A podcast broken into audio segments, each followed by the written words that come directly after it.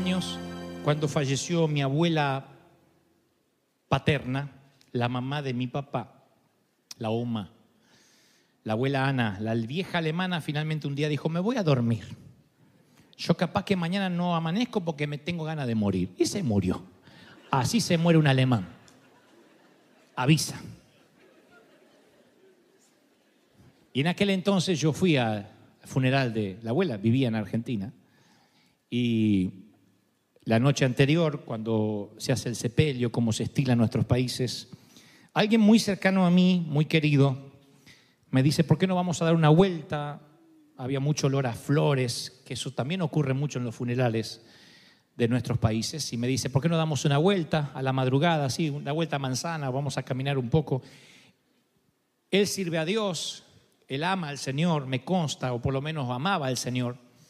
Y mm, cuando estamos platicando, hablando, me dice, ¿tú crees que Dios me ama? Le digo, ¿por qué me preguntas eso? Y me dice, no sé, porque a veces siento que todo lo que hago por servirle, todo lo que me esfuerzo, nunca es suficiente. ¿Cuán suficiente es suficiente para que Dios te ame? Y me puso a pensar, pero no en responder lo que retóricamente trataba de preguntarme, porque no hay una cantidad, no se puede cuantificar lo que podamos hacer para que Él nos ame más o menos, sino que de pronto me puse a pensar en aquel entonces, mientras estábamos despidiendo a la abuela de esta vida, que muchos de nosotros nos hemos hecho esa pregunta, que este, mi hermano, mi amigo, abrió su corazón y me dijo, ¿crees que Dios me ama? He oído esa pregunta tantas veces en la vida. Es una pregunta que me han hecho pastores, colegas, amigos, seres muy amados. ¿Tú crees que Dios me sigue amando? ¿Tú crees que todavía yo tenga su favor? Y una sensación invadía el corazón de este hermano mientras dábamos aquella vuelta nocturna que no olvidaré de insatisfacción, de no estar haciendo lo correcto, de que a lo mejor todo lo que estaba haciendo no lograba ganarse el favor de Dios y que Dios lo amara. Y entonces, bueno, la charla se extendió durante varias horas, pero lo importante, lo medular que me lleva a este mensaje, la idolatría de servir a Dios, así yo lo llamé, tiene que ver con lo que podamos o no podamos hacer para sentirnos que Dios nos ama más o menos. Mi amigo, aquel que me habló, no es el único en su lucha, muchos hemos luchado, y me incluyo, con esa constante necesidad de agradar a Dios, de ganarnos su amor, su aceptación a través de nuestras buenas obras. Yo lo llamo la cinta fija espiritual. La cinta de correr, esa que hay en los gimnasios, donde uno sube, baja libras, desarrolla músculos en, las piernas, pero no llega a ninguna parte. En cuestiones de los músculos y en cuestiones del gimnasio está bien. En cuestiones de dirigirse a alguna parte, cuando uno siente que no avanza, solo es la cinta la que se mueva, nos causa cansancio, nos extenuamos, trabajamos más y más con ahínco y nunca sentimos que estamos progresando. Y hay muchos en esta mañana o tarde que yo siento en el corazón, no lo siento ahora, sino que lo sentía cuando el Señor me decía lo que te dijera para hoy, me daba este mensaje para ti. Él me mostraba a muchas personas atascadas en esa cinta fija espiritual, en esa cinta de cansarse, de extenuarse y al final del día preguntarse si todavía Dios te ama. Y por eso, para saber si estás atascado en esa cinta espiritual, y antes de avanzar con lo que Dios me dijo que te dijera, quiero hacerte algunas preguntas que no tienes que responderlas, pero sí en el corazón. ¿Sospechas en algún momento de tu vida, en algún rincón de tu mente, que mientras más obedezcas a Dios, más te va a amar? ¿Has pensado alguna vez, si yo obedezco al Señor en lo que me manda y estoy en su voluntad, sé que me va a amar más? Si solo lo sospechas, estás atascado en la cinta espiritual. Porque Dios no te ama más si eres más o menos obediente. Déjeme avanzar. A pesar de que conoces la verdad y sabes cómo funciona la gracia, hay algo en ti, en un rincón del corazón, en que crees que si eres una buena persona, con una buena moral, tienes más posibilidades de llegar al cielo. Si dice, esta semana yo no hice nada malo, así que seguro que me voy al cielo si Cristo viene o me muero. Si tan solo lo sospechaste, bienvenido a la cinta espiritual que no te lleva a ninguna parte. Porque esa cinta espiritual es movida por la suposición, el que mueve, el motor que moviliza esa cinta, la suposición que si yo hago un poco más para Dios o si le obedezco más, Él más me va a amar y más me va a aceptar.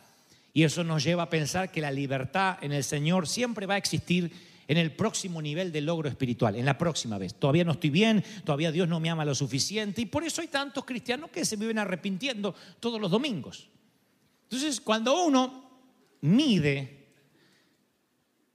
su posición con Dios, su relación con Dios, en términos de amor, por el logro espiritual, siempre va a haber uno que ore más, que ayune más, que busque más. Y eso te va a llevar a la frustración de preguntarte, ¿crees que Dios me ama? Siempre que vemos nuestra fe basada en la religión y no en un Dios viviente, esa religión o esas obras de bien terminan siendo un ídolo que compite contra Dios. Presten atención a lo que estoy diciendo, es un error sutil pero fatal. El asunto es que el Evangelio tiende a detectar nuestras inseguridades con las que luchamos y entonces nos seduce, el falso Evangelio nos seduce. Por ejemplo, el ídolo, de la, la idolatría de la religión dice, si tan solo ofrendas más, participas más, sirves más, oras más, lees más, memorizas más, predicas más, evangelizas más, cantas más, solo entonces, y solo entonces estarás seguro. Y entonces como una carrera donde continuamente queremos hacer más porque creemos que de esa forma Dios nos va a amar más. Les conté hace una semana o un par de semanas atrás que Dios le señaló esa falacia a su amiga Marta y le dijo, Marta, estás afanada, tienes que hacer lo que hace tu hermana María. María estaba tratando de encontrar su identidad eh, estando con el Señor, mientras que Marta trataba de encontrar su identidad haciendo para el Señor. Y a veces cometemos ese error. Yo he cometido ese error, he tenido, por lo menos he tenido esa tendencia gran parte de mi vida. Siempre me dejo engañar, bueno, no siempre, pero muchas veces me he dejado engañar por la mentira que Dios está más complacido conmigo cuando estoy haciendo algo para Él que cuando estoy con Él. Y entonces cuando hacemos eso, corremos el serio peligro de convertir el servir a Dios en un ídolo. Esa es la idolatría.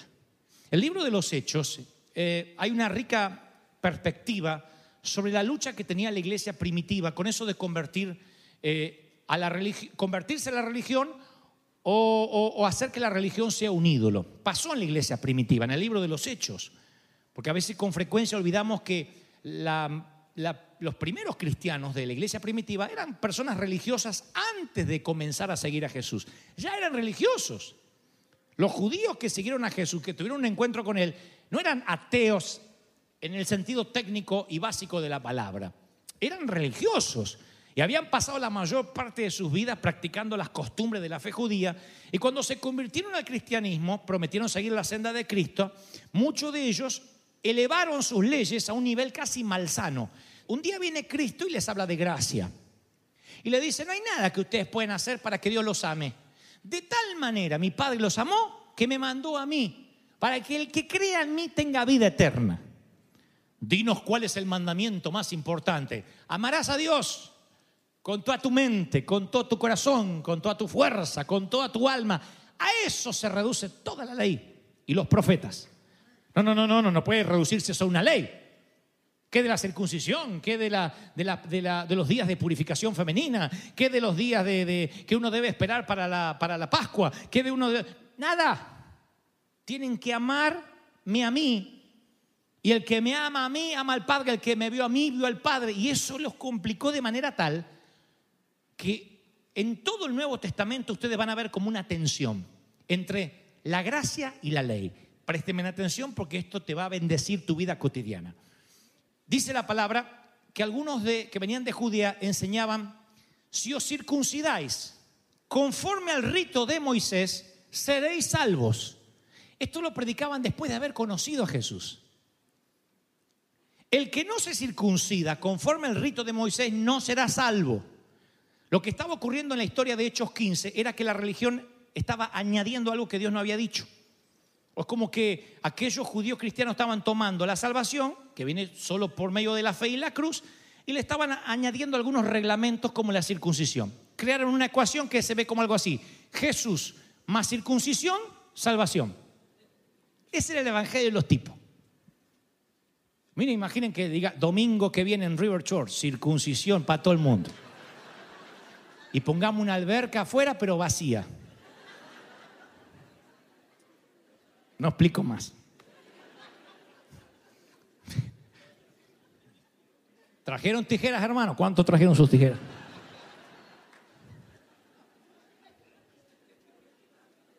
Te vas más liviano, seguro, pero. Ahora ustedes dicen, qué tontería. Si hicieras algo así, nos iríamos de la congregación, porque es una locura pensar que uno le podría añadir algo. Les voy a demostrar cómo no hemos cambiado. La Biblia, el, el, Evangelio dice, el Evangelio predicado en las iglesias actuales dice, Jesús te da la salvación, pero ser bautizado también. Si no, no eres salvo. Jesús te da la salvación, pero también la Santa Cena. ¿Cuántas veces participaste en la Santa Cena? Jesús te da la salvación, pero tiene que ser miembro de una iglesia y congregarte y servir y ponerte el uniforme lo que quieres. Vestirte de negro. Siempre le agregamos algo, lo cual no está mal que le agreguemos algo porque todo, toda institución tiene su fundamento, su línea editorial, su constitución. Lo que digo es, si esa ecuación se inventa para decirle a la gente que eso te da salvación. ¿Soy claro o no? Si yo le dijera que el que no está bautizado no es salvo, estoy diciéndole una de las herejías más grandes. Estoy diciendo que el que no puede pasar por agua se va al infierno. Ustedes dicen, pero no es así. No, no es así. ¿Qué pasa si una viejita yo, está así, toda cachuza, que no se puede mover y llega a la iglesia y dice, entonces se tiene que bautizar? La matamos a la vieja de pulmonía. A la señora. Pero yo veía como, como en las iglesias donde yo me crié, bautizaban viejitos, pobrecitos. Uno una, vez la sonda le empezó a flotar así, chapoteando. Estaba el viejito y se ahogó ahí, casi se muere, lo llevamos a la ambulancia. Pero ahora es salvo. Mm, ¿Quién dijo? Entonces, hay cosas que son buenas, pero que pueden transformarse en ídolos. Yo no digo, no vamos a bautizar más, no vamos a tomar más Santa Cena, porque todos son símbolos. El bautismo es para que yo, tú, el que se bautiza, entienda que la vieja vida quedó enterrada. Siempre es la actitud del corazón, no el símbolo. Es la actitud lo que hace la importancia. ¿No? Cuando el símbolo es más importante, es lo mismo que estos defendiendo la circuncisión. Entonces, vemos lo que sucede luego porque discuten el asunto de la circuncisión acá en Hechos. Dice, pero algunos de la secta de los fariseos que habían creído se levantaron diciendo, es necesario circuncidarlos y mandarlos a que guarden la ley de Moisés. Y se reunieron los apóstoles y los ancianos para conocer este asunto. Y después de mucha discusión, Pedro se levanta dice, muchachos, ustedes saben que hace algún tiempo Dios escogió que los gentiles, o sea, nosotros, oyesen por mi boca la palabra del Evangelio y creyesen. Y Dios, que conoce los corazones, fíjense el razonamiento de un pescador, tipo simple, que llega a una conclusión formidable, magnífica. Y Dios, que conoce los corazones, lo de los gentiles, lo de los judíos, dio testimonio, dándole al Espíritu Santo a ellos igual que nosotros, porque yo vi a mexicanos hablando en lengua, dijo Pedro. Vi a colombianos hablando en lengua, salvadoreños hablando en lengua, gringos hablando en lengua. No solo judíos. Y Dios no hizo ninguna diferencia entre nosotros y ellos y los purificó por fe en sus corazones. Noten lo que dijo Pedro, Dios no hace ninguna diferencia entre los dos grupos. ¿Quién hace la diferencia entre los grupos? La religión. Siempre hacemos diferencia. Siempre estamos dividiendo a la gente con un muro. Reciban la palabra. Siempre. los de allá y los de acá. Siempre nos dividimos por clases sociales, nos dividimos por idiomas, nos dividimos por etnia, nos dividimos por razas, nos dividimos por religión, nos dividimos por denominación, por sana doctrina, por sanísima doctrina, por recontrasanísima doctrina y cada vez tenemos un círculo más complejo para ingresar, un club más exclusivo. ¿Soy claro lo que trato de decir? Cuídate de no adorar algo bueno como algo divino, porque ese objeto de idolatría se va a transformar en algo destructivo. Porque ni la tradición ni la preferencia religiosa puede purificar el corazón de un pecador. Ni la, ni la música ni ninguna ley jamás provocará una explosión de amor. Nunca, nunca hay que mezclar gracia con ley. Cuando uno mezcla gracia con ley, ahí es cuando la gente dice, Dios me ama. ¿Cómo vas a sentir que te ama si no puedes cumplir la ley? Yo puedo predicar de la ley y ver todo lo que estás transgrediendo. Spurgeon decía, un buen predicador debe promover la ley, predicarla y luego hablar de la gracia y decir, mira, estás transgrediendo, estás fregado, te va al infierno, haga lo que haga, te va al infierno, pero tengo la cura y presentar la gracia. La gente acepta el remedio cuando entiende que está enfermo. Yo no puedo hablar de gracia si primero la gente no entiende la ley. ¿Soy correcto en eso? ¿Me, me, explico en eso? ¿Cómo voy a convencerte de que necesitas quimioterapia si primero no te convenzo que tienes cáncer? Por eso hay jóvenes que se van de la iglesia, nunca valoraron la gracia porque nunca supieron que estaban transgrediendo. Cuando yo entiendo que pequé, cuando yo entiendo que me es imposible agradar a Dios, entonces ahí me aferro a la gracia y no me muevo más. Pero mezclar las dos cosas, decir, bueno, está bien, gracia está bien, pero también un poco de ley, es agregarte una circuncisión a una salvación que no lo está pidiendo. Y en esta iglesia no mezclamos ley con gracia. En esta iglesia por ley te decimos, estás en pecado y te tendrías que ir al infierno. Pero la gracia me dice que te vas al cielo porque Él murió en la cruz para darte vida eterna, vida en abundancia. Alguien tiene que decirme amén. ¿Cuánta gente nos ha dicho, yo tendría que servir más?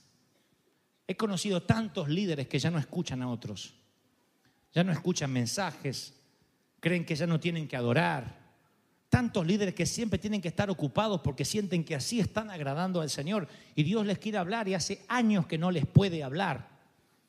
Cuando yo me acerco al Señor por la gracia, tengo la seguridad que Él me ama. Yo también me hago esas preguntas, ¿eh? porque somos cabezones. Yo también a veces me pregunto, ¿el Señor me amará? Y entonces una vez le dije, Señor, quiero que me digas, yo no te lo voy a preguntar más, pero yo quiero que me digas que no me vas a dejar nunca a pesar de mí, a pesar de mis errores. Háblame por la palabra. Y entonces el Señor me habla.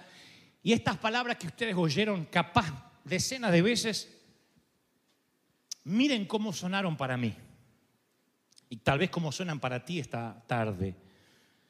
¿Acaso hay algo que pueda separarnos del amor de Cristo?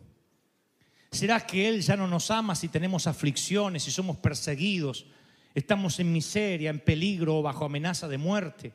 Claro que no. Nuestra victoria es absoluta, total en Cristo, quien nos amó. Y nada te podrá separar del amor de Dios. Ni la muerte, ni la vida, ni ángeles, ni demonios, ni nuestros temores de hoy, ni nuestras preocupaciones de mañana ni los poderes del infierno podrán separarnos del amor de Dios. Ningún poder en las alturas, ni en las profundidades. De hecho, para no dejar nada afuera, nada en toda la creación podrá separarnos del amor de Dios que es en Cristo Jesús. Yes.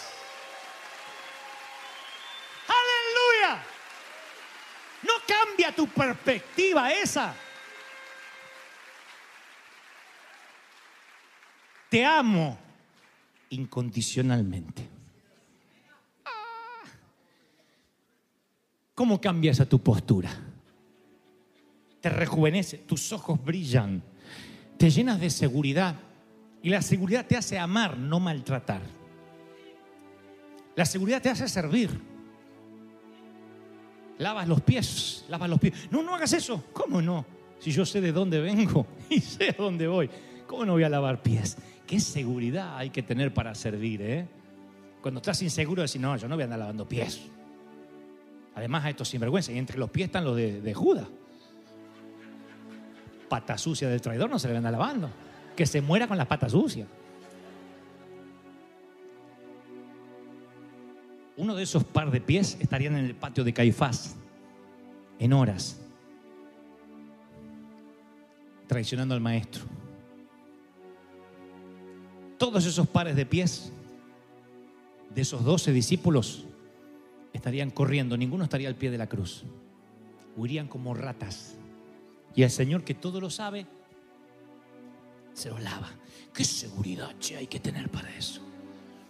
Hay que estar sano emocionalmente. ¿eh? Hay que estar muy sano emocionalmente para dejar que en tu plato moje el pan aquel que te va a traicionar. Y yo sí sé, no se acerca no al plato, a la mesa, al comedor no se acerca. Fulano te va a traicionar, que no venga más, no lo quiero más. Yo sería así. Ustedes no, pues son Heidi ungidas. Yo no lo quiero más. De verdad, yo sé que alguien me va a traicionar feo. Ya, fuera, fuera. Ah, ah, ah. Digo, el Señor deja hasta el último minuto ahí. Lo que vas a hacer, hazlo pronto. ¡Qué seguridad! Y usted dice, era Jesús, pero el Señor dice que, que podemos tomar identidad de Él, que podemos hacer las cosas que Él hizo, aprender de Él, aprender de mí, que soy manso y humilde de corazón. ¿Qué ocurriría en nuestra vida si entendiéramos de una vez por todas que Dios no quiere que te gane su amor, sino que Él siempre te amó profundamente desde el principio? ¿Cómo cambia eso el Evangelio? Por favor. ¿Cómo cambia? Te cambia la perspectiva, la forma de ministrar.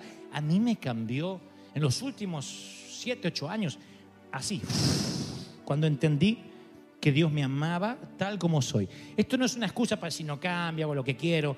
Digo, yo entendí que Dios ya sabía que yo era así, que antes que era así.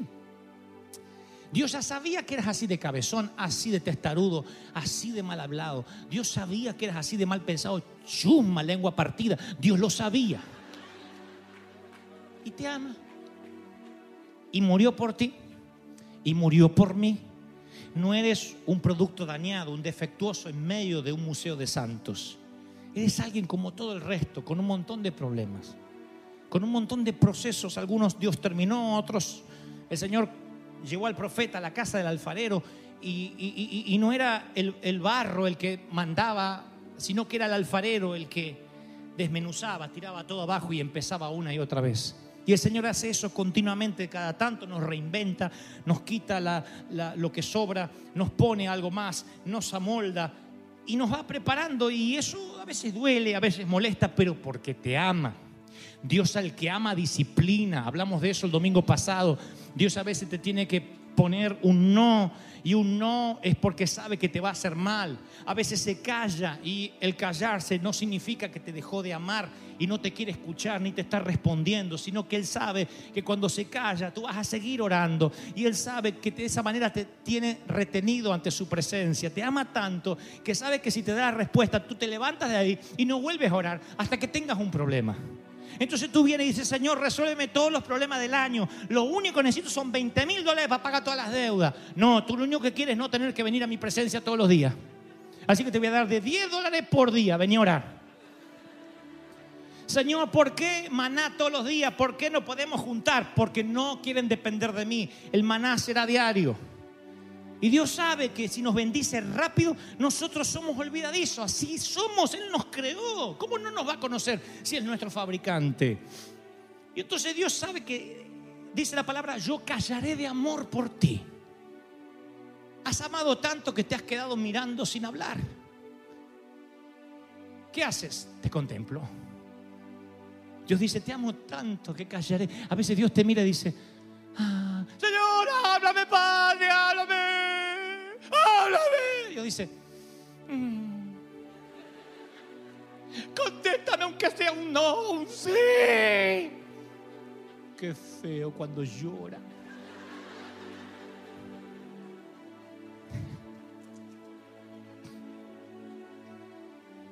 Callaré de amor por ti. Le hace un nudo en la garganta cuando te ve de tanto que te ama. Y nosotros tomamos esa omisión como que Dios nos ignoró, como que nos... Eso, eso les gusta a los predicadores del Señor, te raerá del libro de la vida. ¿Se acuerda que una vez le conté que decía, mi pastor siempre decía, un pastor brasileño, si usted comete pecado, eh, Dios lo va a borrar del libro de la vida. Mas se se arrepende, eu passo à frente esta noite, você vai anotar seu nome outra vez. Así que yo pasaba y decía, anóteme el nome, anóteme. Y aún así no me iba seguro, hecho, estaría anotado bien y si, mira si ponen Hebel con J y no soy yo. Capaz que hay un ángel distraído, anda a saber, ¿no? y un día, fíjate, cómo es la mente de un niño, yo tenía 9, 10 años, eh, en esos este, eh, cuadernos que escribíamos, borramos mucho y se te hacía un agujero.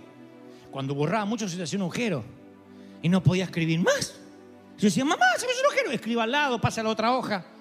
Y un día dije, ya me borró y me escribió 10 veces. Hay un agujero. Y entonces fui a hablar con el pastor Darcy, llamaba, le digo, pastor Darcy, ¿qué pasa? Se hace un agujero. Él se hace un agujero. Porque você pecou muito. Já não há mais salvação para você.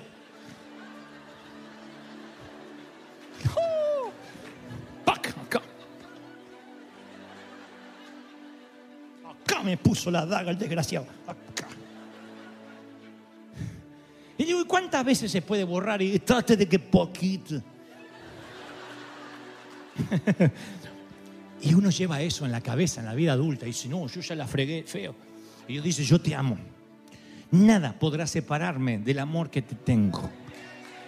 Me preguntas, ¿me amas? Dios te ama. Si crees que Dios habló, que se escuche ese aplauso esta tarde.